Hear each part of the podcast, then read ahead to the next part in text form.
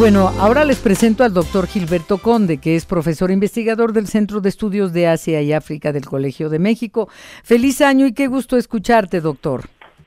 Feliz año, Adriana. El gusto es mío. Gracias por la invitación. Al contrario, ayer le comentaba a nuestro auditorio que se cumplen tres meses de la guerra en Gaza. Y hay cifras, hay números, hay muertos, hay desplazados, eh, hay mucho dolor.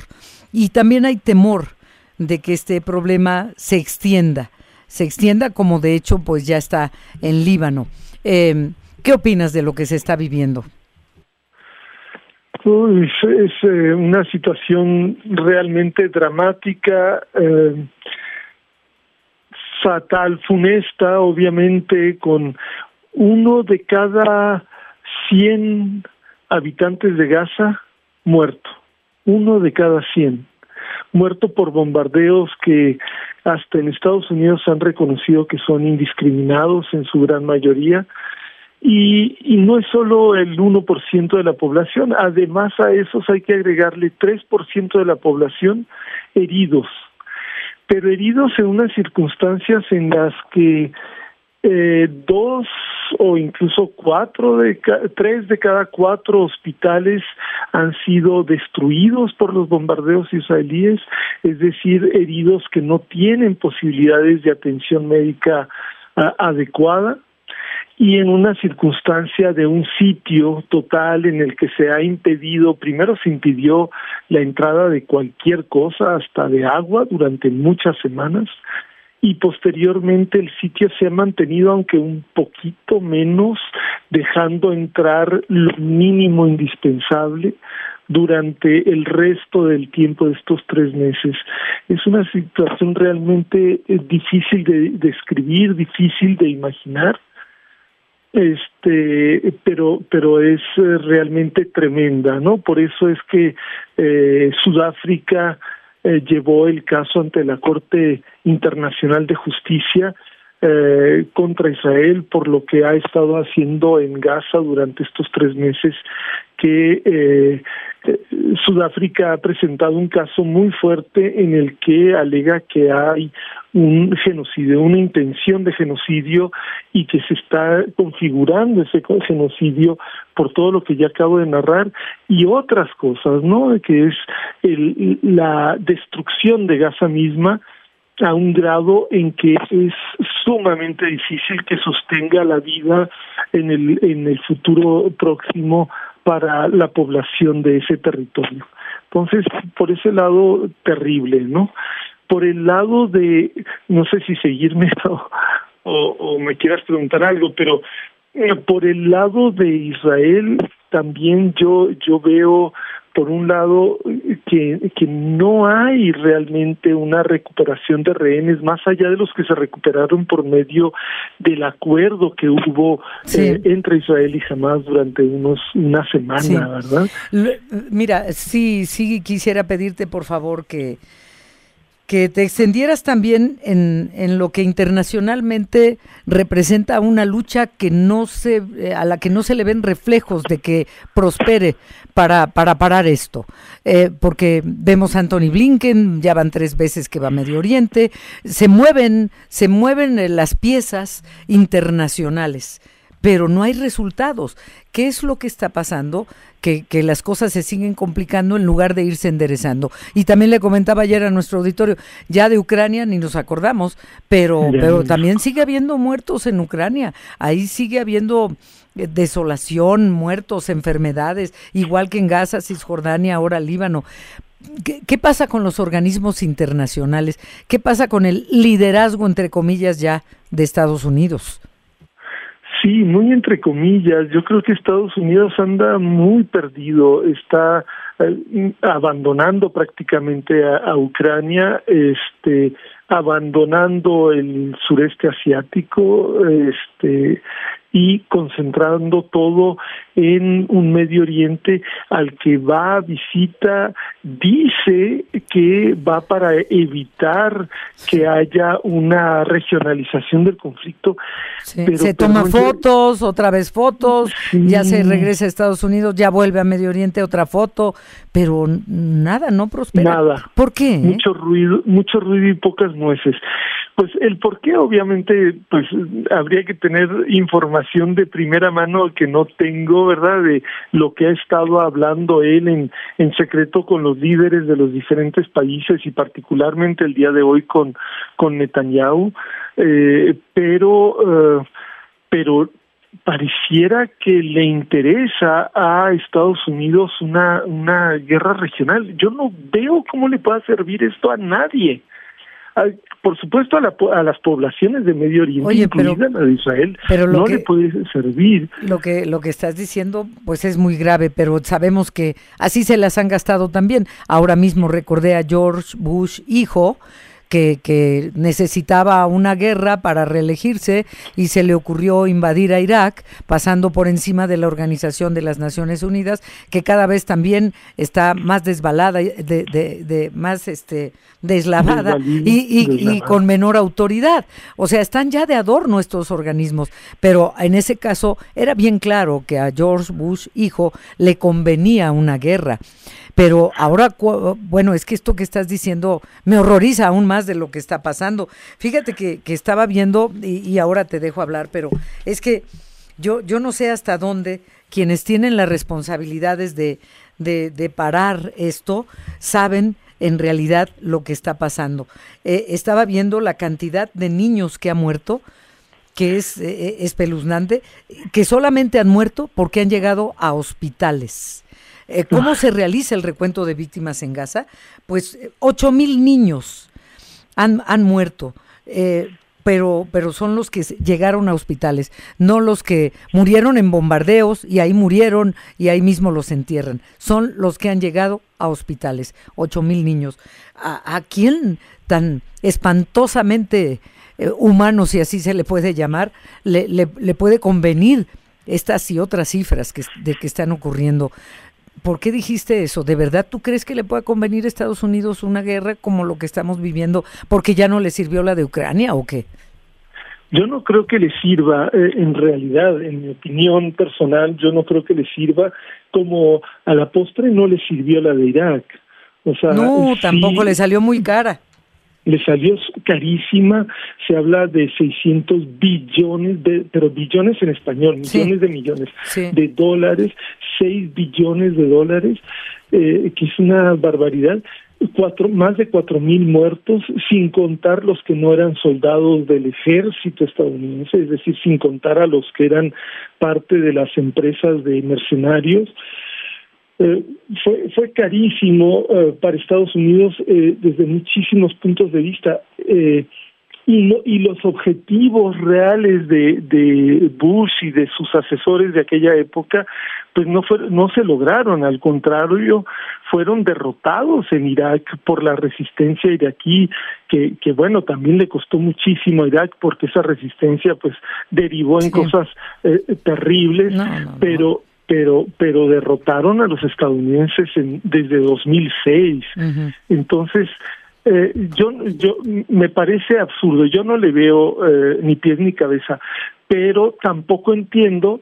Eh, bueno, leí un artículo en el New York Times ayer que me hace pues ya me hace dudar cuál es realmente la intención de Estados Unidos y sobre todo las declaraciones eh, lo poquito que he alcanzado a leer de, de, de, la reunión que tuvo con Netanyahu, porque Netanyahu y el ejército israelí han estado provocando a Hezbollah en el norte, provocando eh, diciendo es que Hezbollah se tiene que ir, se tiene que retirar de la frontera del Líbano con Israel, se tienen que ir 30 kilómetros hacia el norte y Hezbollah dice va, nos retiramos, pero ya paren la guerra en, en Gaza. Y por supuesto que no quiere Netanyahu. Y en realidad pareciera que Estados Unidos tampoco quiere porque nomás dice queremos evitar la, la regionalización de la guerra, pero no le dice a Israel ya basta. Y al contrario, ahí está el asunto. Ahí está el asunto. Ahí, está el asunto. Y e Israel sigue y aumenta y aumenta los ataques cada día ahora matan a un líder de Hezbollah, hay una procesión y durante la procesión atacan un vehículo que está junto a la procesión fúnebre. Este, dime si no es una gravísima provocación, o sea, es provocación tras provocación como que quieren que, de, que Hezbollah pierda los el, el, control de la respuesta y dé una respuesta que les permita a ellos escalar la guerra a un nivel en el que Estados Unidos se vea entre comillas obligado a entrarle en apoyo a Israel. Entonces es es, es muy grave que Estados Unidos no le diga ya basta, ya o le paras o le paras, ¿no? Porque sí tiene los medios Estados Unidos de hacer eso y de hecho lo ha hecho Prácticamente entonces está en manos de Estados Unidos, doctor Gilberto Conde. Nada más te, te, voy a hacer este comentario para que nos demos una idea. Estaba leyendo en un artículo de la televisión española que hablaba de que esta guerra, la que surgió hace tres meses, ya no hablo la, la otra que también es deshumanizadora, pero la califican así como la guerra más deshumanizadora. Pero haciendo un análisis, eh, dice que esta guerra despertó el miedo existencial por parte del pueblo judío no solo en Israel, sino también entre las comunidades judías del mundo. Es un análisis que, hacen eh, y, que habla de un sentimiento eh, de lo que está ocurriendo ahí en la franja de Gaza, una deshumanización. Un ministro israelí, eh, lo cita aquí esta investigación de, de, la televisión española, describió a los palestinos como animales que deberían morir. Ningún ministro israelí había hecho antes este tipo de declaraciones. O sea, el discurso de odio es más fuerte y, y va todo sobre los palestinos, pero que un ministro declare que, que, que son animales los palestinos y deban morir, por Dios. O sea, de verdad, eh, eh, eh, cada vez a veces pensamos que ya no nos vamos a sorprender, pero cada vez pasan y se dicen cosas que horrorizan, que horrorizan literalmente. Es una guerra deshumanizadora, sin ton ni son, y cada quien con lo que tiene se da, sin, sin respeto a alineamientos internacionales siquiera, por ejemplo. En fin, esto entonces me da la impresión, por lo que te acabo de escuchar, está en manos de Estados Unidos dar un manotazo y decir, a ver, este eh, pueblo judío, ya párenle ya párenle. Pero pues le sigue atizando al fuego entonces. Tres visitas de Anthony Blinken y esto no para. Creo que con estas son cuatro, pero no para. Y eh, sí tendría que dar el manotazo y no es en realidad a todo el pueblo judío, es eh, realmente al Estado de Israel a quien tiene que decirle ya basta. El Estado de Israel tiene la responsabilidad y es el que ha tenido eh, en, en sus manos estas acciones. Estaba reflexionando precisamente acerca de, de lo que mencionabas, Adriana, de que el 7 de octubre despertó un, un temor existencial en Israel y en el pueblo judío en general, este, no sé si en todo o en una mayor parte o qué, ¿verdad? Pero sí, eso estaba pensando precisamente en ese temor. Eh, y en la respuesta, o sea, frente a un temor existencial, tienes varias posibilidades, perdón, tienes varias posibilidades. Una es eh, reaccionar como han reaccionado con ira, con eh, desenfreno y con eh, terror y con algo que en, términos de lo que mencionabas, pues habla de un intento de destruir a los palestinos, una intención clara de destruirlos, deshumanizarlos, etcétera, este que tiene que ver con la, la, la demanda o el caso presentado por Sudáfrica, pero por pero había otra posibilidad había la posibilidad de decir, de que las hay, las hay, doctor Gilberto. Pero muy importante, o sea, ante esta situación, ¿qué haces? Porque tú también puedes decir, a ver, ¿Cuál es el fondo del problema? ¿Cuál es el origen de esta eh, crisis, de esta amenaza existencial? El origen es la falta de paz. Entonces, a ver, tenemos que hacer un, una reflexión de conciencia y en lugar de reaccionar estúpidamente eh, con violencia, vamos a cambiar completamente el giro de, la, de los acontecimientos y vamos a resolverlo para que no se repita esto. Necesitamos una paz real, auténtica con los palestinos. Eh, perdón, yo sé que es difícil y que en una circunstancia como esa uno no piensa, pero eh, el crimen aquí va sobre todo hacia los palestinos, pero también hacia sí mismo, perdón. Yo, yo sí creo que Israel está cometiendo no solamente crímenes contra, de, eh, contra la humanidad entre los palestinos, pero hacia sus propios ciudadanos y hacia los judíos del mundo, porque esto no es lo que les ayuda, lo que les, les ayudaría realmente es una paz auténtica que realmente permita evitar que esto se repita. Y así no lo están logrando. No, para nada. Y, y, que un ministro haya declarado son como animales y deben morir, eso se llama genocidio. Sí, y desde, desde el inicio de todo esto, el ministro de, de Guerra, este, eh, Galant, dijo, lo dijo abiertamente también, estamos ante animales humanos, eh, no va a entrar ni agua, ni eh, alimentos, que se mueran, que se ni mueran. electricidad, ni... Qué barbaridad. Eh, Deshumanizado totalmente.